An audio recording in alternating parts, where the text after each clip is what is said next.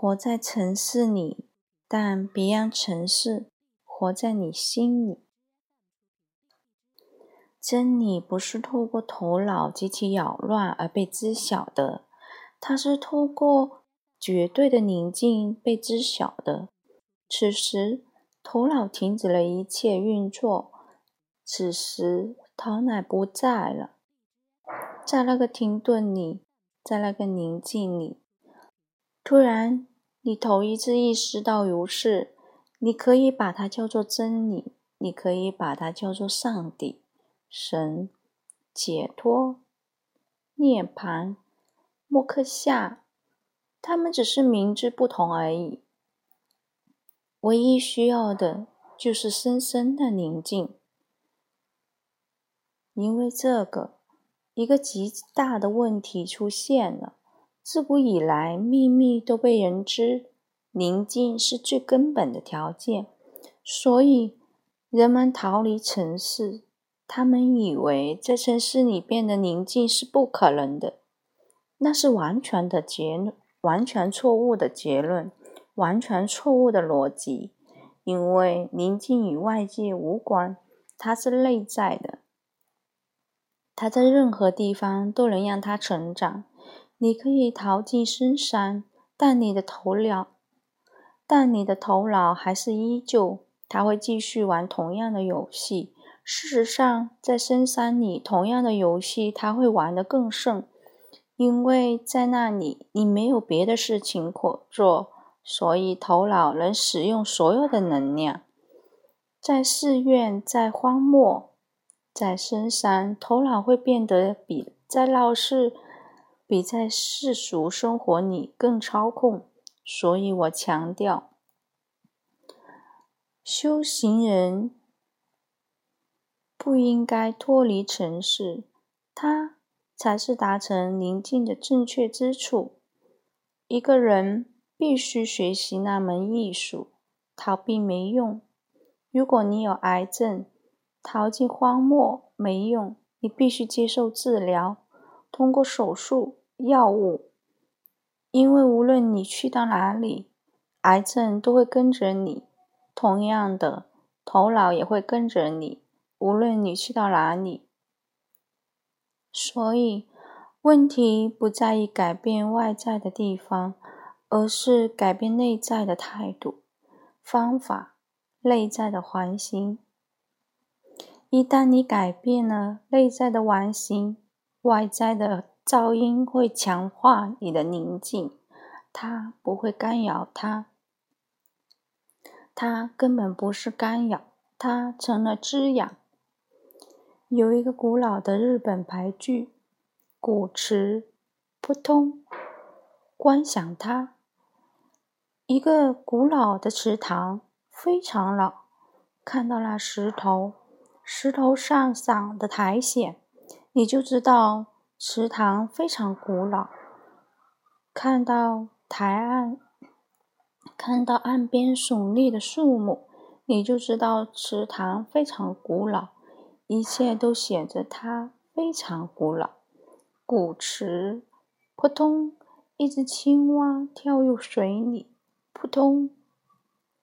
你可以继续坐在池塘边，但青蛙跳进水里的声音不会干扰你。事实上，它会强化。你会看到，从青蛙跳进水里之前，到青蛙消失在池塘里。宁静被深化了。城市里的一切都可以这样做：交通的噪音、火车经过，或是天上的飞机、雷鸣、闪电，一切都能变成背景。你必须保持警觉、关照、放松、休息在你自己的存有里，只是存在。什么也不做，那什么也干扰不了你。事情不停的发生，你保持不受影响。你像水里的荷叶，那就是门徒，活在城市里，但不属于城市；活在城市里，但不让城市活在你心里面。一个修行人必须培养对宁静深深的爱，除非你全然的爱上宁静，否则它不会发生。如果你爱，它注定会发生。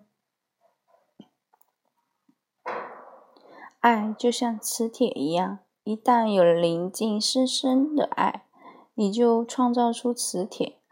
宁静会从四面八方涌入你，就像河流涌入海洋一样。有些人想保持宁静，但光想不够，爱是需要的。想很不温不火，它是它很一般般。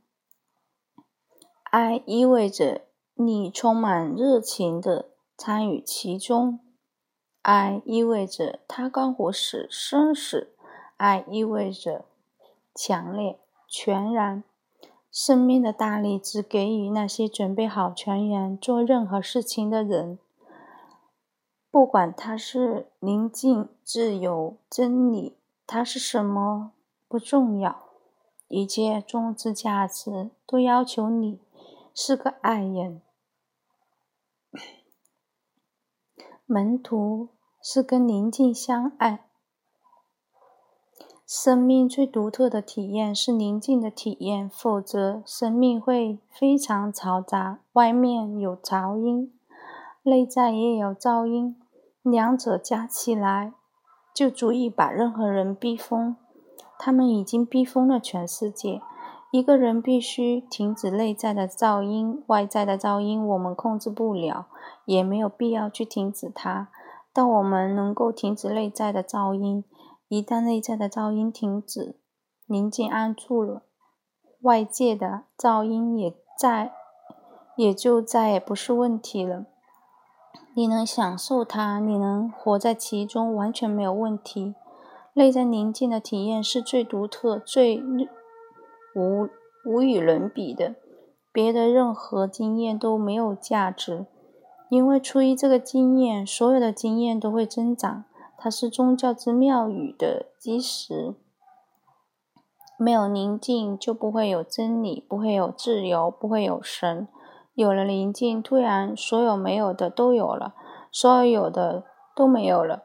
你的视野改变了，你的认知改变了。宁静。让你有能力知晓那不可见的，知晓那不可知的，那就是它的独特之处，即那长在宁静之湖里的一朵花，一叶莲。有一个人想生出莲花，他需要内在的意识，来变成没有一丝涟漪、思绪、欲望的宁静之湖，毫无涟漪的。一汪湖泊，它是可能的，它能轻易发生，它能通过静心发生。静心仅仅意味着一件事：觉知，觉知你的身体，他的行为举止；觉知你的头脑，他的思绪；觉知你的心，他的感觉。有了这三元觉知，有一天你会进入。终极的宁静，在它里面，千瓣莲花突然盛开，生命变得芬芳，生命成了纯粹的喜悦。